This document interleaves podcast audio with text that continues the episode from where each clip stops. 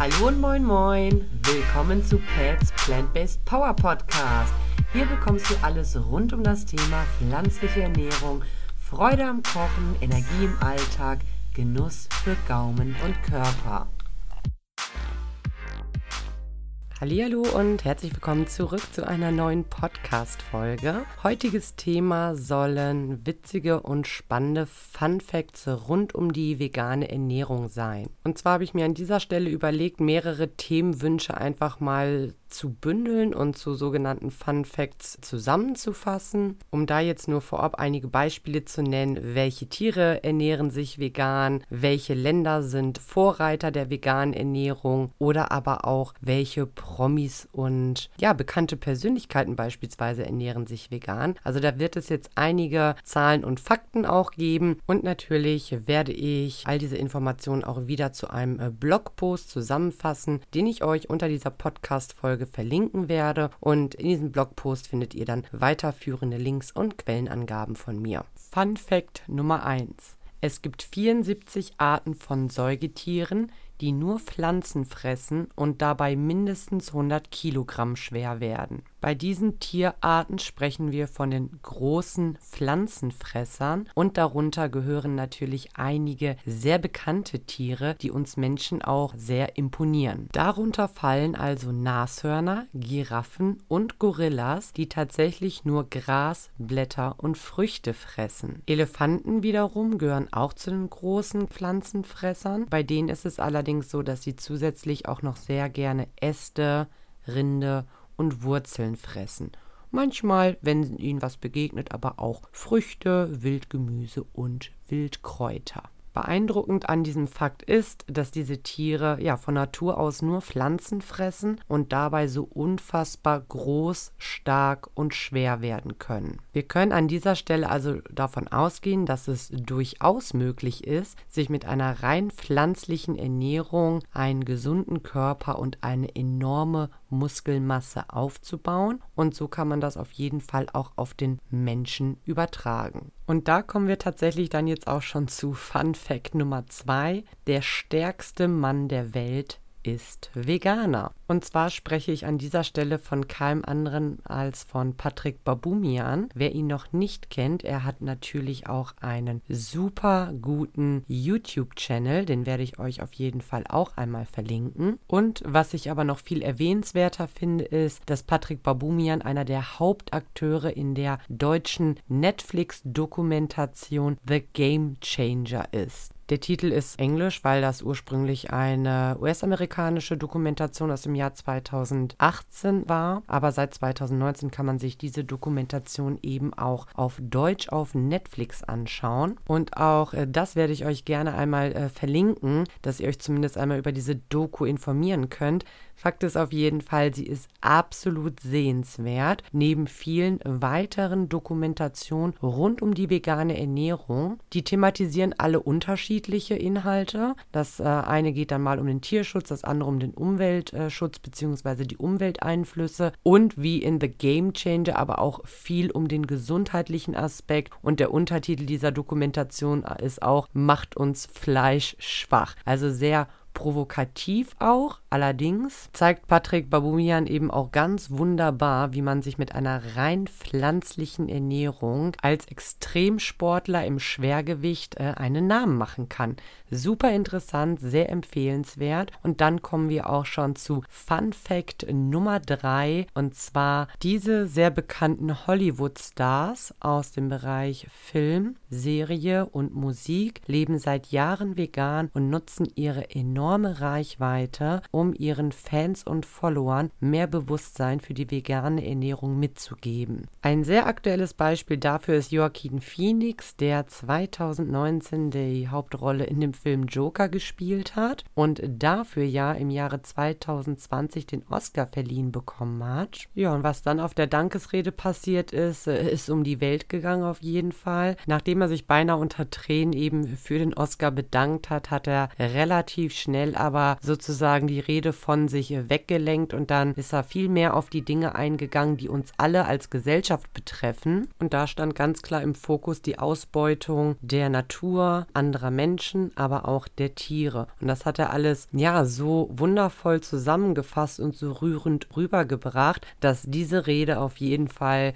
wie gesagt, also man kam da auf Social Media zum Beispiel auch kaum drum rum. Ständig wurde das geteilt und in höchsten Tönen gelobt, wie er eben ja noch mehr Bewusstsein geschafft hat und seine Reichweite und die Oscar-Rede dafür nutzt, die Menschen auf die Problematiken auch aufmerksam zu machen. Und so nutzen auch äh, viele andere Promis eben ja ihre Reichweite, wie ich schon gesagt habe, um den äh, Veganismus zu unterstützen, gesellschaftsfähiger zu machen und als Vorbild zu fungieren. Und dazu gehören eben Schauspieler wie Leonardo DiCaprio, Johnny Depp, Ben Stiller, Demi Moore, Natalie Portman, Alanis Morissette, Ariana Grande, Pamela Anderson oder auch der Rennfahrer Lewis Hamilton. Also ihr seht, die Liste ist lang und ich habe jetzt wirklich nur einige aufgeführt, weil das Ganze natürlich sonst den Rahmen sprengen würde. Da werde ich euch auf jeden Fall ein paar Links im Blogpost setzen. Kommen wir also zu Fun Fact Nummer 4 und zwar asiatische Länder sind die Vorreiter der veganen Ernährung. Ich habe über den asiatischen äh, Lebensraum, äh, deren Ernährung, so wie das ursprünglich mal war, und über deren Vorlieben schon vor längerer Zeit mal eine Doku gesehen. Die fand ich auch super spannend. Und zwar wurde da auch gesagt, dass die ganz ursprüngliche Ernährung der Asiaten eben ja mit relativ wenig Fleisch und tierischen Produkten versehen ist und dass das auch der Grund ist in Kombination mit deren Lebensweise, traditionelle chinesische Medizin beispielsweise auch und die ganzen ganzen anderen, sagen wir mal, alternativen Medizinformen aus dem asiatischen Raum führen eben dazu, dass Asiaten schlank und gesund sind und auch lange leben. Und dazu zählt eben auch der Konsum weniger tierischer Produkte. Ja, Asiaten essen ja auch äh, super gerne alles rund um Gemüse, Nudeln, Reis, Algen und auch äh, Sojaprodukte. Das heißt, da ist das bei denen schon, sage ich mal, ganz ursprünglich, sich so zu ernähren. Deswegen ist der Veganismus dort jetzt keine Trendernährungsform. Allerdings muss man auch sagen, dass sich natürlich durch den globalen Markt auch im asiatischen Raum einiges geändert hat und durch den Tourismus, also gerade in Metropolen, Metropolen wie beispielsweise auch Hongkong wird unfassbar viel Fleisch konsumiert. So gehört Hongkong beispielsweise unter den Top 5 der ähm, Fleischkonsumenten weltweit. Asien ist ja groß, das heißt, man kann das jetzt natürlich nicht verallgemeinern. Allerdings ist die asiatische Küche auch für uns Deutschen auf jeden Fall sehr hilfreich, um sich mehr der pflanzlichen veganen Ernährung zu nähern. Natürlich haben sich auch asiatische Restaurants und Lieferdienste hier in Deutschland sozusagen unseren Vorlieben und Geschmäckern angepasst. Das heißt, natürlich findet man bei jedem Asiaten hier in Deutschland Gerichte mit Ente und Pute und hast du nicht gesehen. Ich kenne mich da nicht mal genau aus. Allerdings ist es natürlich auch klar, dass sich Restaurants den lokalen Bedürfnissen und den lokalen Vorlieben auch anpassen. Das ist jetzt egal, ob das ein Fastfood-Riese ist oder auch einfach ein Einzel Einzelunternehmer. Man schaut natürlich schon, ja, was wird lokal abgenommen und dementsprechend findet man hier in Deutschland beim Asiaten auch unfassbar viel mit Fleisch und Fisch. Kommen jetzt aber erstmal nochmal auf die Länder zu sprechen im asiatischen Raum, die also sehr bekannt dafür sind, vegan oder vegetarisch zu leben. Da fangen wir mal an mit Indien.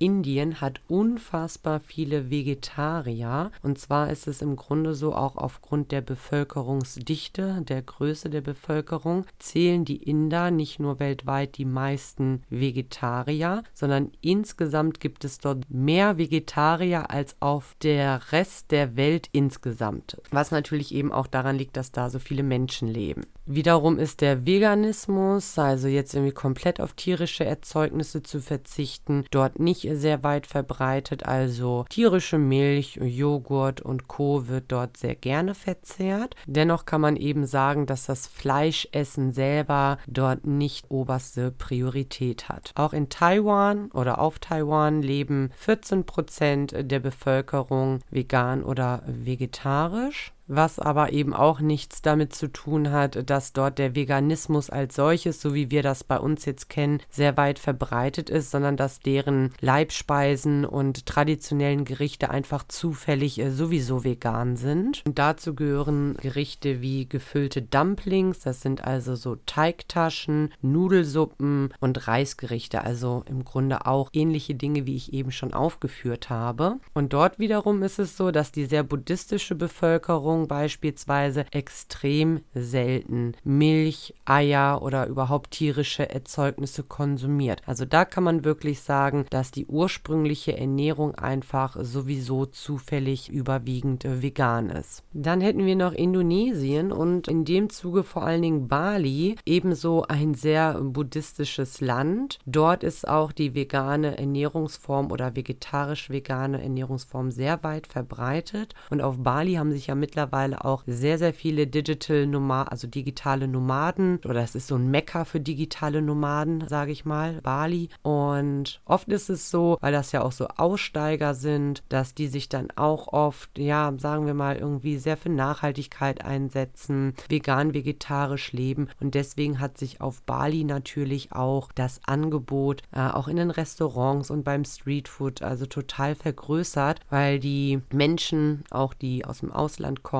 gern vegan, vegetarisch essen und somit die Nachfrage deutlich gesteigert haben. Spannend bei meiner Recherche fand ich jetzt die zwei folgenden Länder und zwar einmal Israel. Israel hat interessanterweise die größte Pro-Kopf-Rate an Veganern weltweit und das zweite Land bzw. eine Insel ist Jamaika. Und zwar, kleiner Fun fact am Rande über mich, ich träume schon länger mal nach Jamaika zu reisen und werde das definitiv auch noch tun. Vor allen Dingen, wenn ich jetzt ja recherchiert habe, dass Jamaika eine sehr, sehr vegan-freundliche Insel ist. Also jetzt auch gar nicht, weil das da so propagiert wird, sondern eben, weil die, ja, der Großteil der Rastafari sich sowieso fleischfrei ernährt und die Basis vieler typischer Gerichte Gerichte auf Jamaika äh, eben Süßkartoffeln sind, Maisbrot und jegliche Form und Art von Kokosnuss und die Produkte daraus auch sehr, sehr pflanzenbasiert, die gesamte Ernährung.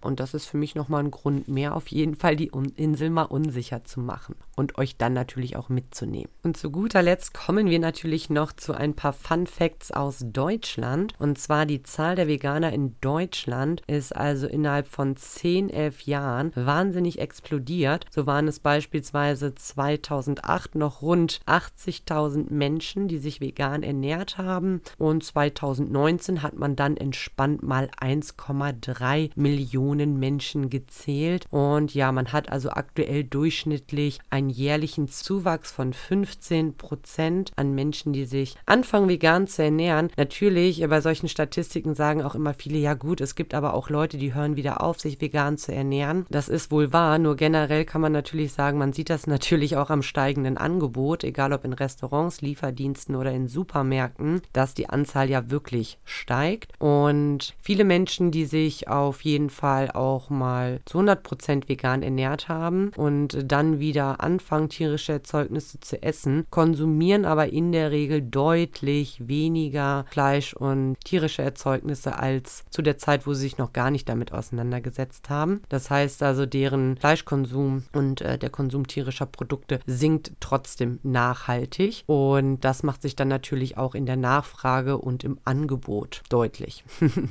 So aktuell ist es so, dass von den deutschen Veganern um die 81 Prozent weiblich sind und lediglich 19 Prozent Männer sich 100 Prozent vegan ernähren. Oft ist es ja auch so, dass die Frauen ihre Partner so ein bisschen mit auf die Reise nehmen und den Antrieb geben. Und ich kann mir vorstellen, dass es nur noch eine Frage der Zeit ist, bis sich noch mehr Männer vegan ernähren und sich auch zur veganen Ernährung bekennen. Schließlich darf man eben auch nicht vergessen, dass das Ganze Ganze natürlich auch so ein bisschen, ja, so, so einen sozialen Hintergrund hat. Wie dem auch sei, auf jeden Fall sind die Frauen dafür irgendwie viel empfänglicher und ähm, haben dann eine größere Empathie wahrscheinlich, wenn sie sich informieren, beziehungsweise eher das Gefühl, sie können eben auf diese Produkte verzichten. Ja, und der letzte Fakt aus Deutschland ist dann noch, dass äh, über die Hälfte aller Veganer in Deutschland, also knapp 60 Prozent, sind zwischen 20 und 39 Jahre alt. Das kann ich mir auch sehr gut vorstellen, dass das so genau, sage ich mal, die Altersspanne ist, wo man sich noch mehr mit seiner Ernährung auseinandersetzt, dass man das vielleicht als Teenie noch gar nicht so bewusst macht. Und ja, die Generation 40 plus da auf jeden Fall noch eher an so tief verwurzelte Ernährungsformen festhält, wie man das halt jahrzehntelang eben gelernt hat und immer umgesetzt hat und da vielleicht weniger affin für ist, äh, jetzt dann noch irgendwie von Grund auf was an der Ernährung zu ändern. Ja, und der letzte Fun Fact, den ich jetzt heute präsentieren möchte, ist äh, die Frage, warum essen wir denn eigentlich Schweine, aber nicht Hunde? Ja, und da habe ich bei meiner Recherche ein ganz tolles YouTube-Video gefunden, eine Art Interview mit Nico Rittau, ist ja ein Bestseller-Autor mit seinem tollen äh, Kochbuch Vegan Klischee AD. Da sind eben auch Ernährungsfragen wirklich wissenschaftlich belegt. Und er äh, und die Psychologin Dr. Melanie Joy haben eben ein Interview geführt und da hat sie eben auch ganz toll zusammengefasst, warum wir Menschen eben ja im Grunde da so ein bisschen trennen ne, zwischen Haustieren und Zuchttieren. Sie hat übrigens auch ein Buch geschrieben, was ich euch mal verlinken werde, warum wir Hunde lieben, Schweine essen und Kühe tragen. Habe ich selber noch nicht gelesen, aber im Zuge der Recherche interessiert mich das jetzt auf jeden Fall auch nochmal in die Tiefe. Ja, und sie äh, nimmt das Ganze natürlich äh, wirklich auch auf der psychologischen Ebene auseinander. Und bevor ich jetzt einfach ihre Worte wiedergebe, würde ich euch gerne eben auch dieses Video verlinken. Aber um das einmal in ein, zwei Sätzen zusammenzufassen, und das fand ich halt wirklich großartig, dass wir Menschen in unserem Leben eben lernen, einem Glaubenssystem zu folgen, in dem oder in das wir halt hineingeboren werden. Sprich, der Konsum und die Massentierhaltung und all das, was da drumherum passiert, wird halt eben institutionalisiert und von allen großen sozialen Institutionen akzeptiert und unterstützt. Das führt eben dazu, dass wir Menschen diese Logik dieses Systems als unsere eigene Logik wahrnehmen und diese übernehmen sozusagen, ja, ohne das halt zunächst zu hinterfragen. Das ist einfach so, Schweine, Kühe, Hühner und all diese Masttiere sind eben keine Individuen, so wie unser geliebter Haushund oder unsere Hauskatze, ja, das Tier, mit dem wir schmusen, dem wir einen Namen geben, wo wir ganz traurig sind, wenn es stirbt, sondern diese Tiere, zu denen wir keine Beziehung haben, die man halt so in der Gesellschaft Gesellschaft ist, da übernimmt man so die Logik für, dass man jetzt einfach sagt, okay, äh, diese Tiere haben keinen individuellen Charakter und so, als ob die jetzt auch nicht jeweils Freud und Leid spüren können oder Schmerz erleiden können, sondern dass es halt eben einfach alles institutionalisiert ist und dann als normal wahrgenommen wird, weil egal wo du ja bist, jede Institution unterstützt das System und hinterfragt es nicht. Und zum Beispiel können wir Deutschen ja auch schwer nachvollziehen, warum man in China beispielsweise Hunde isst. Da ist es ja zum Beispiel ganz anders. Also der Hund hat da überhaupt keine große Bedeutung. Und das finden wir komisch, seltsam, ekelhaft, können uns das nicht vorstellen. Wir können uns hier auch nicht vorstellen, Katzenmilch oder Schweinemilch oder Hundemilch zu trinken, weil hier trinkt man nur Kuhmilch. Das ist so festgemacht und äh, diese Logik übernehmen wir sozusagen. Also kann man im Grunde festhalten, dass dieser letzte Fun Fact eben ganz viel mit gesellschaftlichen Normen, mit Wertesystemen und und aber auch so mit psychologischen Aspekten zu tun hat. Ja, ich habe mir das Interview wirklich gespannt angeguckt. Auch das werde ich, wie all die Sachen, die ich jetzt hier erwähnt habe, verlinken. Wird eine schöne Linksammlung für euch, damit ihr euch nochmal in die Tiefe über all die Personen, Dokus und Fakten, die ich hier aufgeführt habe, selbstständig informieren könnt. Wenn ihr Fragen dazu habt, Anmerkungen habt, lasst es mich auf jeden Fall unbedingt wissen. Ja, unter dieser Podcast-Folge ist der Blogpost verlinkt, äh, mein Instagram-Kanal und meldet euch auf jeden Fall, wenn ihr Wünsche habt zu weiteren weiteren Podcast-Themen. Ciao, ciao, bis zum nächsten Mal.